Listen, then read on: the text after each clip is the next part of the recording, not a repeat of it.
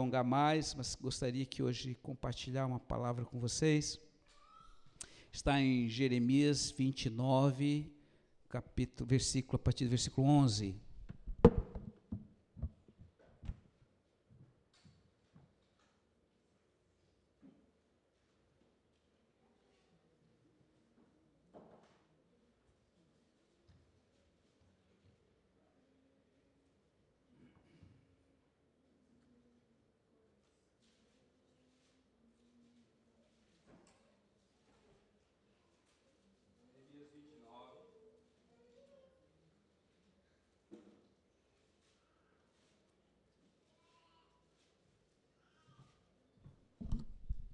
Partir do versículo 11.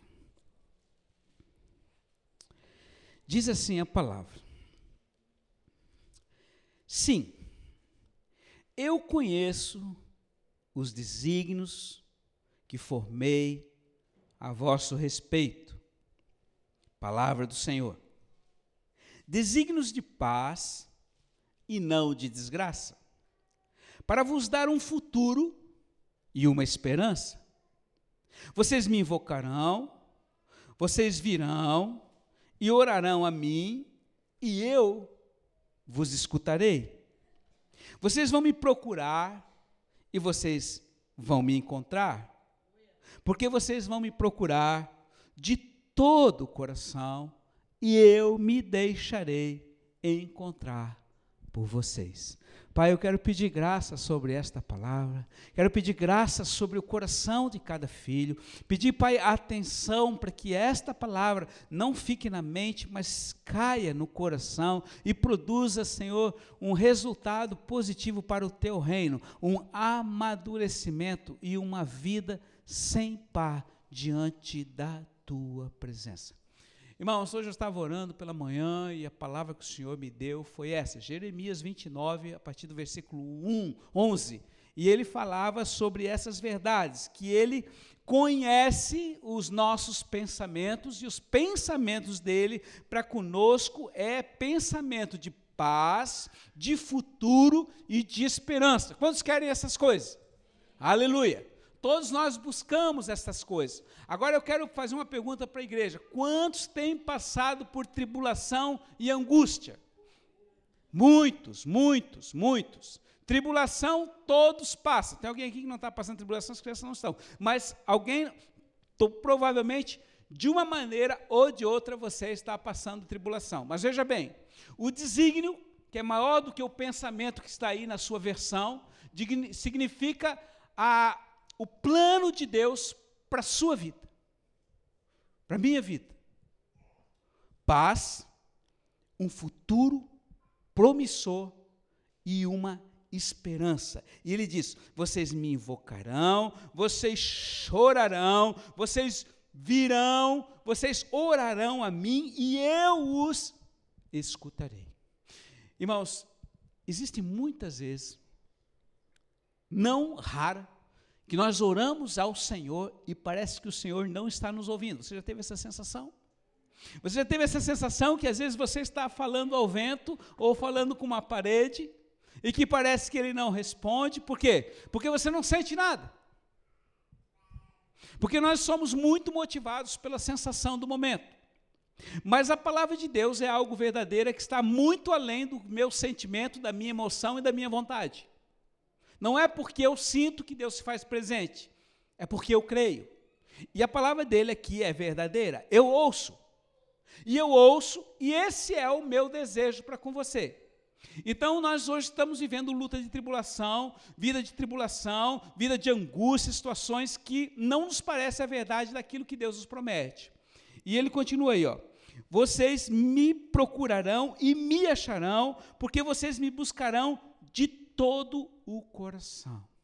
Eu quero falar sobre o todo o coração, porque esse foi o primeiro versículo que eu ensinei para meus filhos quando eles logo eram pequenininho. Ouve, ó Israel, o Senhor nosso Deus é o único Senhor. Amarás, pois, o Senhor teu Deus de todo o teu coração, de toda a tua alma e de toda a tua força. Amém?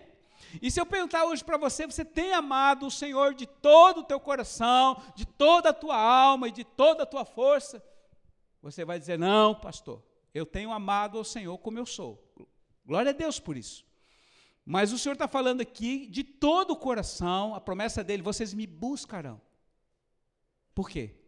Porque existem coisas que ele mesmo permite você passar e nós passarmos para que nós possamos buscá-lo através do choro. Eu quero me ater à palavra choro. Quantos já choraram na presença do Senhor? Quantos? Quantos? Uhul. Quantos estão hoje sem chorar na presença do Senhor? Se você não tem chorado na presença do Senhor, eu posso dizer para você que talvez você está com o coração um pouco duro, e isso não é legal, porque o choro derrete o coração do Senhor. E eu quero dizer assim: chorar ao Senhor tem um efeito muito maior do que você pode imaginar. A palavra diz lá no Salmo 56 que Deus ele ele ele leva o nosso choro, ele guarda o nosso choro e coloca em odres. Um dia lá no céu, você vai ver uma botija lá, eu não sei o tamanho da sua botija, que vai estar toda a sua lágrima, todo o seu choro. Ah, pastor, mas eu choro, choro, choro, não acontece nada na minha vida. Existem duas coisas eu, a respeito do choro. Há choro que você chora porque você está passando sofrimento e você quer resolver o problema. Mas há choro que você chora porque você sabe que você precisa estar passando por determinadas situações e que você precisa de uma solução. Não importa. Você pode chorar por você mesmo. Mas eu quero falar uma coisa para você. Nunca tenha pena de si mesmo. Repito de novo. Nunca tenha pena de você mesmo. Amém? Quantos têm pena de si mesmo? Eu não tenho ou procuro não ter. Ter pena de si mesmo significa eu mais eu e eu ao quadrado. Significa que eu quero viver a minha vida e eu quero ser feliz por mim mesmo. Não tenha pena de si mesmo. Não chore por você. Chore por ele. Se você chorar por. Vocês estão competindo comigo, né? Vocês duas, né? Pois é. Vocês podem competir lá em Israel, aqui não. Amém, queridos? Todo mundo aqui. Ó. Faz parte, faz parte. Não, o senhor falou, olha, vocês vão ter duas, vai ser um tempo meio complicado, mas a, é, é dupla honra. Ali embaixo tem a televisãozinha ali, está ao vivo. Queridos. Bem, irmãos, então assim, ó, eu quero agora que você volte um pouquinho na sua palavra e vá para 1 Samuel, capítulo 30, e eu vou mostrar para você um homem que chorou. Um homem que chorou. E um homem que rasgou seu coração na presença dele e o que Deus fez. Vamos ler a palavra. É quase que praticamente o capítulo 30 todo, eu vou estar lendo aqui, e no final nós vamos entender a respeito do que Deus está falando conosco nesta noite. 1 Samuel, capítulo 30, a partir do versículo 1, diz assim: Davi e seus homens chegaram a Ciseleque. Na minha versão está Ciseleque, na sua está Ziglaque. Não importa, é um nome esquisito. Ao terceiro dia, os amalequitas haviam feito uma incursão no Negev e também em Ciseleque, e devastaram Ciseleque e a incendiaram. Era um local, era uma cidade onde moravam as famílias de Davi e de todo o povo dos homens que estavam com ele. Então eles devastaram, eles invadiram a cidade, queimaram tudo e fizeram prisioneiro as mulheres que ali se achavam, as mulheres grandes, as mulheres pequenas, as crianças. Não mataram ninguém, mas levaram consigo e continuaram o seu caminho. E aí, logo que Davi e seus homens chegaram à cidade, viram que ela fora incendiada e as suas mulheres, seus filhos e suas filhas tinham sido capturadas. Então Davi e a tropa que estavam com ele prorromperam em gritos e choraram até não terem mais força para chorar. Guarda isso, sublinha isso na sua Bíblia. Eles choraram, choraram, quando eles viram a devastação, que os filhos, as mulheres não estavam mais ali, eles choraram até não terem mais força. Porque bateu o desespero, bateu o desânimo, bateu a tristeza. E agora, meu Deus, perdemos tudo. O que tínhamos foi zerado. Por que aconteceu isso, Senhor? E começou o grande choro.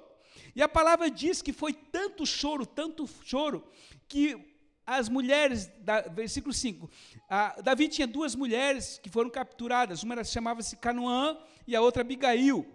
E no versículo 6 diz: Davi estava então profundamente amargurado, porque a tropa, os que estavam com ele agora, queriam matá-lo.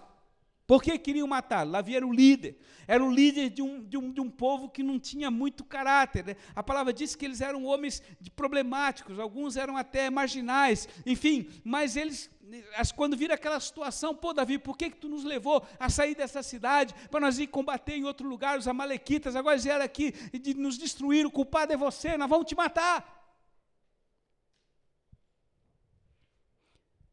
Normalmente isso acontece com quem está na liderança acontece algo errado, a culpa é do governo. Não é mesmo assim? É mais ou menos assim, não é? Pois é. Mas ninguém assume a culpa. Então a amargura, a tristeza, a dor, a angústia, o medo veio para cima de Davi. E aí ele chorou mais, a situação dele ficou extremamente amargurada. E a palavra diz que ele então, de repente, depois de tanto chorar, né, por causa dos seus filhos e por causa de tudo que havia acontecido, é ele depois do seu choro encontrou ânimo no Senhor, e Deus, o seu Deus, então no versículo 7 diz que ao sacerdote Abiatar, filho de Abimeleque, rogo do que traga-me o efode. O efode era aquela, aquela roupa sacerdotal, é, e, e, e, logo ele trouxe, e porque eu vou consultar ao Senhor para ver o que, que o Senhor me, me, vai me dizer. E, e, aí no versículo 8 diz que Davi consultou ao Senhor e, e, e, o Senhor disse, ele perguntou, Senhor, eu perseguirei esse bando, eu vou alcançá-los. E a resposta do Senhor é, persegue-os, porque certamente os alcançará e libertará os teus. Então Davi partiu com 600 homens que estavam com ele e chegaram até as torrentes do Bessor. E Davi continuou a perseguição com 400 homens, mas 200 ficaram porque estavam muito cansados para atravessar a torrente do Besor. Veja bem, dos 600 homens, 200 homens estavam extremamente cansados da batalha, da luta, e eles ficaram no local. Então Davi pegou os outros 400 e continuou. Muito bem. É...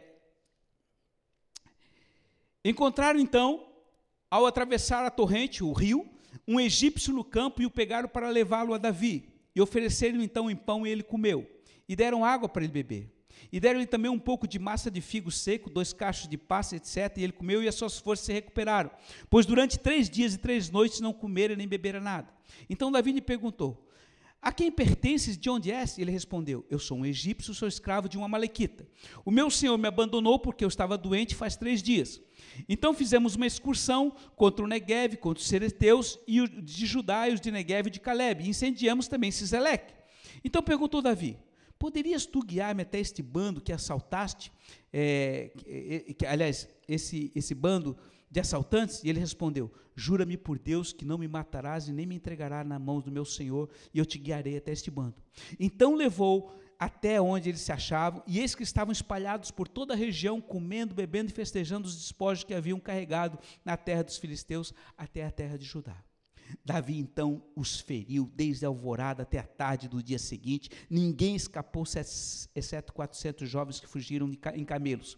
Davi recuperou tudo que os amalequitas tinham carregado e Davi recuperou também as suas duas mulheres. Não faltava ninguém, pequenos e grandes, filhos e filhos, sem nada do despojo, nem de tudo que haviam saqueado. Davi recuperou tudo. Davi tomou então todo o gado miúdo quanto o gado graúdo, foi encaminhando à frente até o rebanho e disseram: Eis aí o despojo de Davi.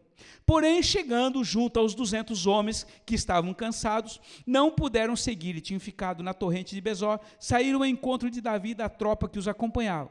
Davi então se aproximou com a tropa e os saudou. Mas todos aqueles que tinham ido com o Davi, os malvados, os vadios que haviam entre eles, que tinham acampado, disseram a Davi: Visto que eles não marcharam conosco, então eles não devem ter despojos nenhum, porque apenas devolveremos a eles as esposas e os filhos.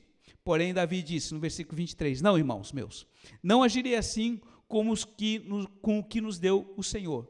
Ele nos protegeu e nos entregou nas mãos do bando que veio contra nós. Quem, pois, ouviria nesse assunto? Porque a parte do que desceu ao combate também é a parte do que ficou com as bagagens. Faça-se a divisão equitativamente. E a partir desse dia foi um estatuto e uma norma para Israel que perseguiu, persistiu até o dia de hoje. Irmãos, essa história é tremenda. Davi recuperou tudo o que tinha sido roubado. E eu quero colocar hoje para você porque muitas coisas na sua vida têm sido roubadas. Deus tem permitido você passar por situações que você fica sem nada. Você imagina perder mulher e filho, um sequestro. Você imagina acontecer algo que você é um desespero e ainda as pessoas que estão com você ficam contra você. Mas a palavra diz que esse homem, Davi, foi diante do Senhor e chorou copiosamente até não poder mais. Deus ouviu o choro dele. E quando ele terminou de chorar, que já tinha secado o seu choro, ele, Deus o animou. Deus gerou na vida dele uma fé, ele se lembrou do profeta e mandou buscar então as vestes sacerdotais e fez a, a, a seguinte questão ao Senhor: Senhor, eu posso ir ao encontro desses homens, eu irei. Por quê? Porque eles eram poucos diante desses, desses, desses bandidos, desses que tinham sequestrado. Era uma situação totalmente adversa e, e, e com dificuldade para eles chegar até lá. E a palavra de, diz que o Senhor disse: Vai vai e vai atrás dele. E quando eles saíram pelo caminho, eles encontraram um egípcio que estava ali quase morrendo, e esse cara deu toda a dica do caminho. Irmãos, existem coisas que nós, como batedores, e quando o Senhor nos tem mandado às nações, o Senhor tem providenciado pessoas que nos levam com verdadeiro anjo a determinados locais que nós temos que ir. O Senhor tem nos conduzido. O André não falou aqui, mas algumas pessoas levaram ele para jantar, algumas pessoas ele deram, deram apoio para ele na, na área da internet, porque lá naquela ilha não tinha internet, que, que, que levaram para casa para usar a sua própria internet. O próprio pastor levou para jantar, outros foram, várias pessoas foram usadas por Deus para abençoar a vida dele. Isso sem contar com todo o milagre e a bênção, porque ele levou para lá quase mil pounds. Irmãos, um pound custa quase seis dólares, seis reais. É uma libra esterlina, porque a moeda lá é uma, é uma, é uma moeda cara. Fala, filho.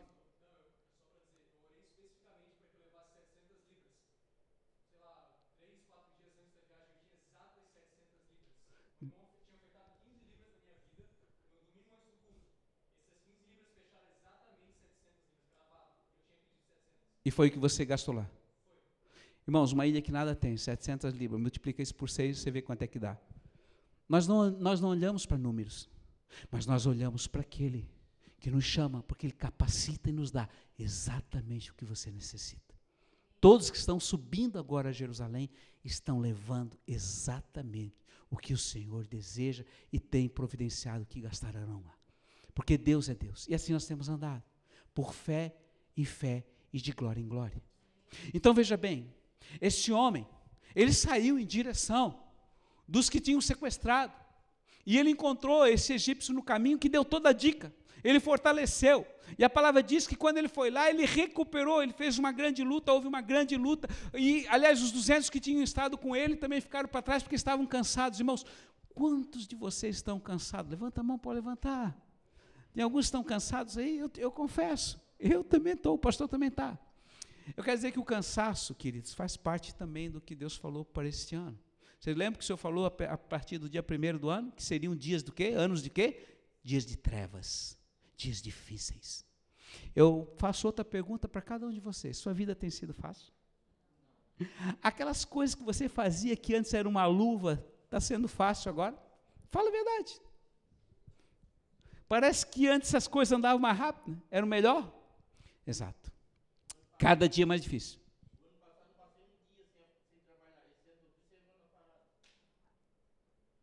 Dias difíceis, dias de trevas. Muitos perderam o emprego.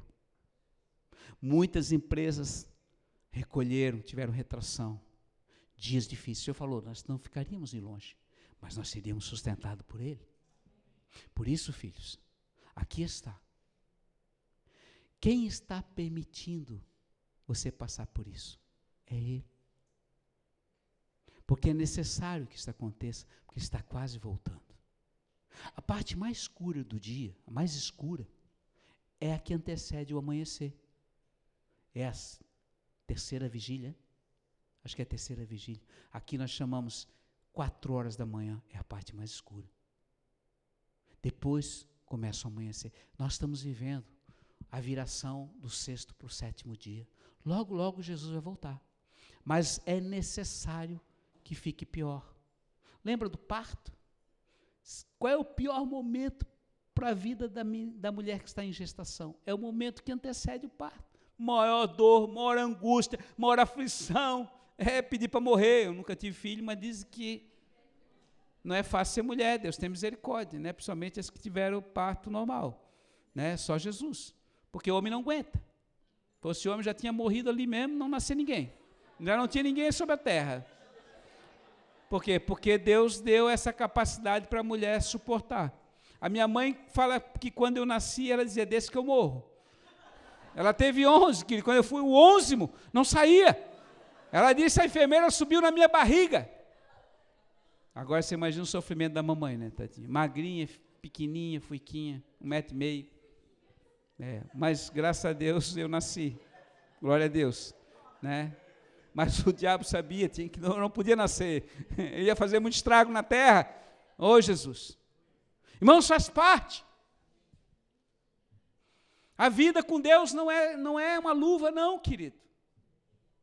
Ele te promete toda a benção, mas um dia você vai descansar na glória. Mas enquanto aqui você vai carregar a pedra e a cruz, é difícil. Então você veja bem, aí estava indo aquela turma toda, né, para passar, para ir lutar, chegou 200, ô oh, Davi, eu estou cansado, eu não aguento mais, eu estou cansado.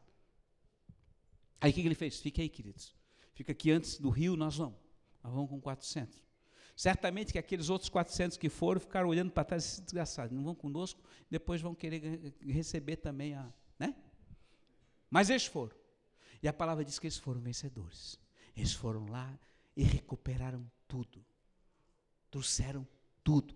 E ainda vieram com mais coisa, porque esse bando dos Amalequitas tinham já despojado muitas outras tribos, então havia muita riqueza. Eles trouxeram tudo. Só que quando eles chegaram ali do outro lado do rio, estavam ali os 200 descansando. Aí, quando chegaram ali, o Davi chegou e disse: Não, vamos repartir tudo em igual quantidade. Aí os outros disseram: Não, mas não pode, nós é que fomos lutar, esse cara aqui, eles não merecem. Mas aí Davi fez uma coisa. Ele disse: Não, queridos, o que nós lutamos, o que nós conquistamos, foi Deus que nos deu. Então eles receberão a parte deles também. Agora eu quero dizer e falar sobre uma analogia para os dias de hoje. Daqui a pouco, irmãos, nós vamos enviar aqui 60 pessoas que vão subir a Jerusalém. Muitos de vocês vão ficar. Quantos vão ficar? Levanta a mão. Quantos vão subir a Jerusalém? Levante a mão. Irmãos, preste atenção.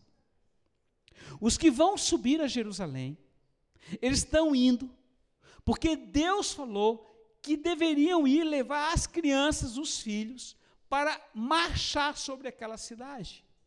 E seria a primeira marcha da igreja. E essa marcha vai trazer vida para o povo judeu, para a cidade querida do grande rei, e vai trazer vida para a igreja, dos montes como um todo. Os que ficam não irão em corpo, mas irão em espírito, porque se comprometerão a estar orando, intercedendo e apoiando os que lá estão. Porque se você pensa que subir a Jerusalém é fácil, não é não. Existe uma imigração ali que é pedreira, e só Deus sabe quantas vezes é difícil passar. A nossa missionária ficou, a última vez que ela foi lá, ela ficou oito horas presa. E chegou um momento angustiante que ela já, não, já, já estava para voltar e eles estavam tentando é, é, é, derrotá-la no cansaço, depois de oito horas de angústia. Aí Deus mandou um anjo. E esse anjo, de uma certa forma ou de outra, deu o cartãozinho azul para ela. Mas oito horas ela ficou nessa linha, numa luta desesperador. E nós aqui, ó, oito horas, orando, intercedendo, clamando para que ela passasse. Porque tudo é uma conquista. Em compensação, Miguel e a Denise foi uma luva. Mas Deus faz conforme a situação. Todos 60 vão passar? Eu creio que sim. Mas pode alguns ficar algum tempo ali? Pode. E se ficar um, fica tudo. Porque nós não vamos abandonar ninguém. Agora eu conto com a oração de vocês. Eu conto com a oração de vocês porque a temperatura lá está fria. Estamos com 9 graus. Previsto semana que vem a mínima 1 grau. É frio, nós estamos com crianças. É tempo de chuva em Israel. Não é, quatro e meia anoitece. Não importa, nós vamos fazer o que Deus pediu. Nós contamos com a oração e a intercessão de vocês. E eu não posso abençoar. Deus não vai abençoar apenas os que estão indo. Deus vai abençoar a igreja como um todo, e todos, desde o maior, desde a tia Nena, desde os mais velhinhos, até o bebezinho que está no ventre lá dos nossos irmãos lá de, de Blumenau, lá do, da, da, da Dessa, do Nando, vão receber a porção da herança. Porque o nosso Deus é um Deus que ele tem, é, ele é como um todo, ele não abençoa apenas algum, ele abençoa como um todo. Se você no seu corpo é abençoado em alguma situação, todo o corpo é. Se você, como pai de família, cabeça de família, você recebe uma bênção, toda a família recebe a herança. Porque Ele é pai. E o pensamento que Deus tem para você é esse. Agora, uma coisa certa, queridos. O que, que Ele tem pedido? Me busquem de todo o coração. E agora eu vou falar uma coisa que é muito, muito certa. Quando Ele dá uma bênção para você, e você fica feliz com a bênção, e você facilita a sua vida, sabe qual é a sua a sua, a sua situação natural, você se acomoda. Para de orar, para de buscar. Porque você passa a usufruir da bênção. E às vezes a vida fica boa, fica fácil. E aí ele sabe. Aí ele vem e ele dá uma puxadinha, porque eles precisam me buscar. Filhinhos, eu quero falar algo. Pô, mas que Deus é esse? Não, não. Ele conhece, sabe a nossa estrutura. Ele te conhece. Ele sabe que você gosta de uma internet, de uma televisão, de uma rede, de uma aguinha de coco, de uma cervejinha. Ele sabe que você gosta da maré mansa. Quem não gosta? Ele sabe, porque é o comodismo. Alguns gostam de trabalhar. O hobby deles é o trabalho. Então ele sabe. Mas o que importa não é aqui você ser Marta ou você ser Maria. O que importa é você estar com Ele. Não significa que você vai ficar 24 horas na presença dele embaixo do altar e não vai trabalhar. Não, não. Deus quer que você produza. Mas também Ele quer que você esteja com Ele. Porque Ele ama relacionar com você. E se você se apartar dele, vai ser morte para você. A experiência de Davi foi uma experiência que fortaleceu a vida dele como servo. Por isso ele foi chamado um homem segundo o coração. E Deus está procurando hoje não uma igreja que apenas frequenta culto, mas uma igreja que o ame 24 horas por dia, que relacione com ele 24 horas por dia e tenha o coração totalmente nele. E no Shabat de, um, de setembro de 2016, o Senhor trouxe uma palavra aqui a respeito também desse texto. Ele disse assim: Ninguém me acha sem um profundo interesse em me encontrar. Aí eu te pergunto, filhinho, quando tudo está bem, você tem um profundo interesse de encontrar o Senhor? Não. Por quê? Tudo está bom. Mas quando acontece uma desgraça,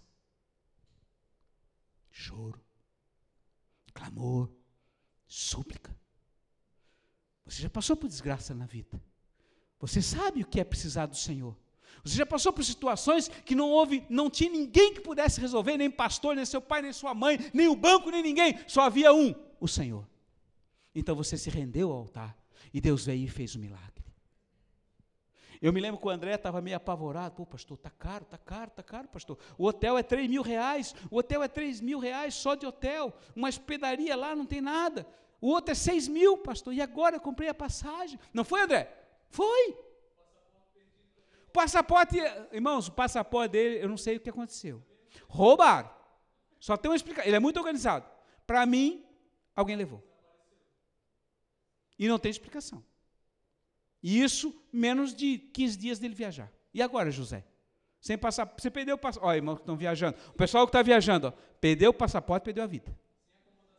Tire foto do passaporte, deixe na, na, na doleira e durmam com eles, se possível, se estão dormindo em rosto.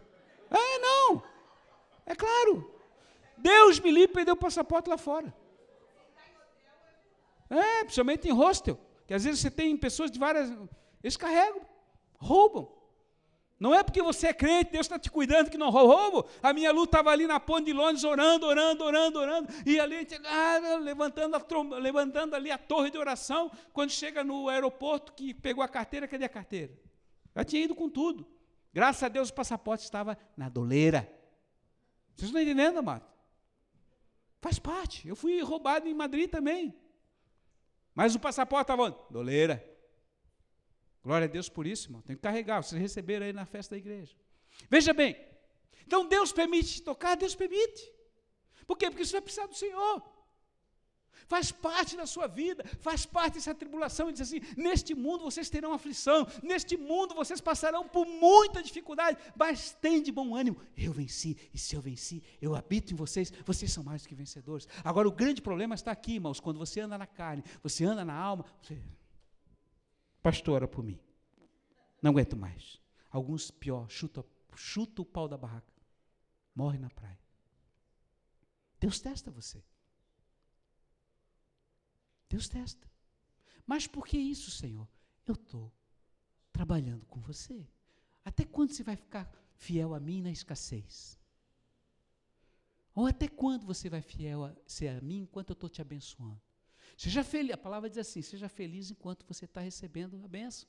Mas também seja feliz quando está tá vivendo escassez, porque tanto o bem como o mal procede do Senhor, Ele permite. O diabo tem que vir para tocar na tua vida com o pirizinho assim: Senhor, eu posso tocar lá no fulano? Pode. Aí Deus autoriza, ele vai e toca, como aconteceu com Jó.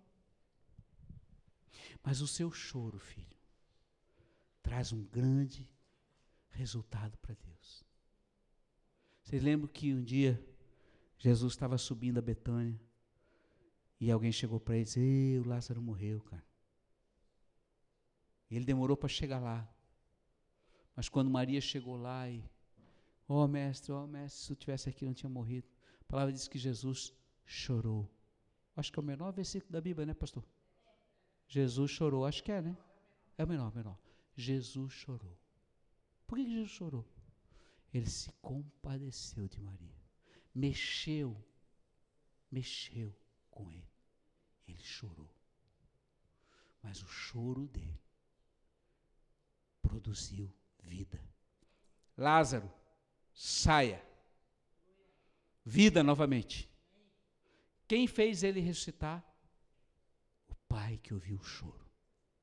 Não desperdice suas lágrimas. Elas têm grande valor diante de Deus. Se você anda duro de coração e não tem chorado na presença do Senhor, não tem colocado diante do Senhor a sua angústia, a sua tristeza, esse é o momento. Esses são os dias. Se você está tão atarefado no dia que você não tem mais tempo, Senhor, vai na presença, te deita diante do altar, rasga o teu coração. Ele faz. O choro dele lá no Getsemane foi um choro de sangue, mas trouxe vida a cada um de nós. O choro tem a sua validade. Ezequias chorou diante de Deus. Deus ouviu a oração dele, curou do seu mal e deu mais 15 anos de vida para ele. Filhos, o choro tem um resultado. Não apenas o clamor, a súplica, a ação de graça, mas o teu choro Deus ouve e ele recolhe as tuas lágrimas. Então eu quero deixar esse exemplo hoje para que você não desanime diante dos dias maus. Irmãos, eu estou aqui em Floripa, eu vivo todo dia ali naquela ponte, e eu desci aquela ponte ontem, desci aquela ponte, quando eu olho que eu desço aquela rua Francisco Tolentino ali, o que, que eu vi? Eu vi que todos os estacionamentos dali tinham saído. Eu digo, Jesus Cristo, não tem mais estacionamento nessa cidade, vai ser o caos. Vocês estão entendendo, amado? Vai ser um caos para quem mora lá fora para chegar na cidade, porque estão tirando tudo. Não tem ônibus, então assim, dias difíceis. Vai falar mal do prefeito? Não, dias difíceis. Vamos abençoar o prefeito. É caos. Não se locomove mais, porque cada vez aumenta a população e tem que as pessoas têm que resolver, mas cada vez fica mais difícil, filho. Foi bom o tempo. Estamos com Shekinah aí, ó. Se eu perguntar quantos querem ir para o Shekinah, 100% vão levar a mão. E eu vou dizer assim, vão levantar a mão. E eu vou dizer assim, não tem lugar para todo mundo. E aí, José? Daqui a pouco nós damos um aviso. Está crescendo. Vai crescendo e vai diminuindo. Problemas, irmãos. Mas nós vamos viver na dependência dele. Eu quero dizer assim, não desanime, por favor. Não olha para a situação. Se Davi ficasse ali olhando para a situação, ali ele ia ficar sem mulher, sem filho, sem nada. Mas ele olhou para o Senhor e o Senhor disse: Vai na tua força, filho, eu serei contigo, eu te darei sete vezes mais tudo o que foi roubado. Então eles roubaram e voltou com sete vezes mais os espojos e foi cada vez mais se fortalecendo e tendo um reinado poderoso, que foi o maior reinado da terra, foi o reinado de Davi, queridos. E eu quero dizer, esse mesmo rei, é o, e esse mesmo Deus que abençoou aquele homem, é o mesmo Deus que abençoa a sua vida e a sua família, se você perseverar nele, se você não desanimar diante das circunstâncias diversas, sabendo que o nosso Deus não faz a obra pela metade, ele completa, e quando ele te abençoa, ele te abençoa sete vezes mais. Porque o desejo dele é para a sua vida, é uma vida de esperança, de paz e um futuro brilhante com ele. Um dia sim nós vamos estar na glória e vamos descansar com Ele, mas enquanto aqui na terra, enquanto nós vivemos nesse corpo, Deus sabe a luta, né, dona Sueli? Meu Deus, quem sofreu mais do que a dona Sueli? Foram um ano, né, dona Sueli, para fazer as cirurgias do joelho, para consertar a perna com aquela gaiola. Irmão, você sabe o que é uma gaiola? Ficar quantos meses a senhora ficou, querida? Oito meses. Oito meses com a gaiola na perna, morando na casa de outros para ser cuidado por um terceiro. Pensa que é fácil para uma mãe que é avó, que tem neto? Marido. Mas a perseverança dela, a fé dela, a confiança no Senhor, a cada dia por ela, orando, buscando, renovando a sua fé no Senhor, a sustentou e ela foi curada. Deus podia curar ela sim, podia, mas não. Um dia na glória ela vai ver sua, o seu teste que foi aprovado por causa da sua perseverança. Não murmurou, não reclamou, não xingou, não disse: Ó oh, Deus, não quero, está difícil, não posso. Perseverou até o fim, continua perseverando. Para quem não sabe, vai fazer uma visita para ela lá, vai ver a casa dela lá. Irmãos, não é fácil, porque cada um passa a sua luta. Mas Deus sabe de cada um. Agora, a perseverança, o não desanimar diante das circunstâncias, é o que vai definir o seu futuro. Se eu desanimar, se eu desistir como alguns desistem, o que ele tinha, o que ele sonha para você, vai ser frustrado. Ele ama, mas ele é justo. Ele é extremamente misericordioso, mas ele não passa por cima dos seus princípios. E o princípio é: me busque de todo o coração, e você vai receber a porção da tua herança. Aquele que perseverar até o fim receberá a coroa da vida. Quanto tempo vai levar isso, pastor? Os dias da tua vida. 23.784 dias tenho eu hoje. 23.784 dias que a graça foi renovada sobre a minha vida e nunca falhou um dia sequer. Com você nunca falhou. Desde a concepção, desde a hora que o esperma entrou no óvulo de sua mãe, a partir dali a graça de Deus começou a gerar a vida em você e está gerando até hoje. Faça valer a pena. Faça valer a pena o que Ele tem te dado a cada dia, o que Ele te renova a cada dia. Faça valer a pena, o Espírito de Deus está em você. Libera, libera a porção. Espírito de Deus manifesta a glória, manifesta a graça, manifesta a luz, manifesta a vida. Faça brilhar a tua presença em minha vida. Me faça ter uma vida diferente, que aonde eu passar eu possa deixar um rastro de vida. Não apenas se eu não é, é viajar pelas nações, mas aonde eu estiver, seja no meu trabalho, seja na minha rua, no meu colégio, na minha casa. Senhor, eu quero espelhar a tua presença, ainda que eu tenha que passar por grandes lutas, eu ainda continuarei confiando no Senhor e serei fiel até o fim. Então é essa a palavra que eu tenho hoje para você. Depois você pode analisar em casa. É linda a palavra de Deus. Não existe um só exemplo, uma só figura que não procede para o ensinamento para a nossa vida. Porque tudo que foi escrito aqui tem uma finalidade de nós conhecermos a quem amamos. Feche os teus olhos. Pai, Pai, nesta noite, nós queremos te agradecer pela tua palavra. Nós somos gratos porque tu és um Deus que faz a ferida e tu és o Deus que cura. Tu és o Deus que, apesar de todas as situações que tem nos permitido, pelos dias difíceis de trevas que temos passado, tu te mantém fiel e mantém-te fiel para aquele que persevera em ti. Então, nesta noite, Deus, eu quero abençoar a igreja para que ela receba essa porção, a porção da mesmo, do mesmo sentimento, Senhor, de uma fé implacável, que não confia em si mesmo, mas confia naquele que chamou. Deus, eu quero abençoar a tua noiva para que ela te busque, Senhor, de uma maneira implacável, para que ela não abra mão de ti a cada dia, que o Senhor levante, Senhor, homens, mulheres e crianças que tenham o coração no Senhor e que não se deixam levar pelas circunstâncias adversas da vida, Senhor, mas antes tenham a cada luta e a cada tribulação mais ânimo para continuar vivendo e agindo em ti. Coloca agora a mão sobre o seu coração. Deus,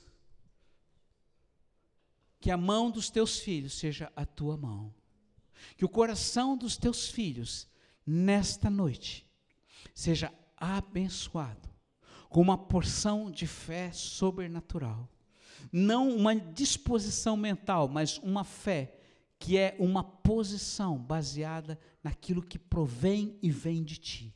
Deus, que o Espírito de Deus, da promessa, venha sobre eles e que, Senhor, a fé deles seja aumentada, de forma que eles tragam à existência o que não existe. Eles recuperem aquilo que foi roubado. Deus, e pela fé, pela perseverança e por um, um, uma, uma ação implacável, eles possam fazer valer a pena o teu sacrifício e trazer à existência o que foi roubado sete vezes mais.